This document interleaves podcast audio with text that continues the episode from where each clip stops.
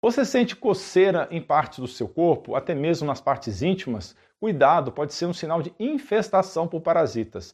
Os parasitas podem causar coceira no corpo por diferentes razões, dependendo do tipo de parasita e de como ele afeta o corpo do hospedeiro. Por exemplo, os piolhos, carrapatos e pulgas são parasitas que se alimentam de sangue, picando o hospedeiro para obter o seu alimento.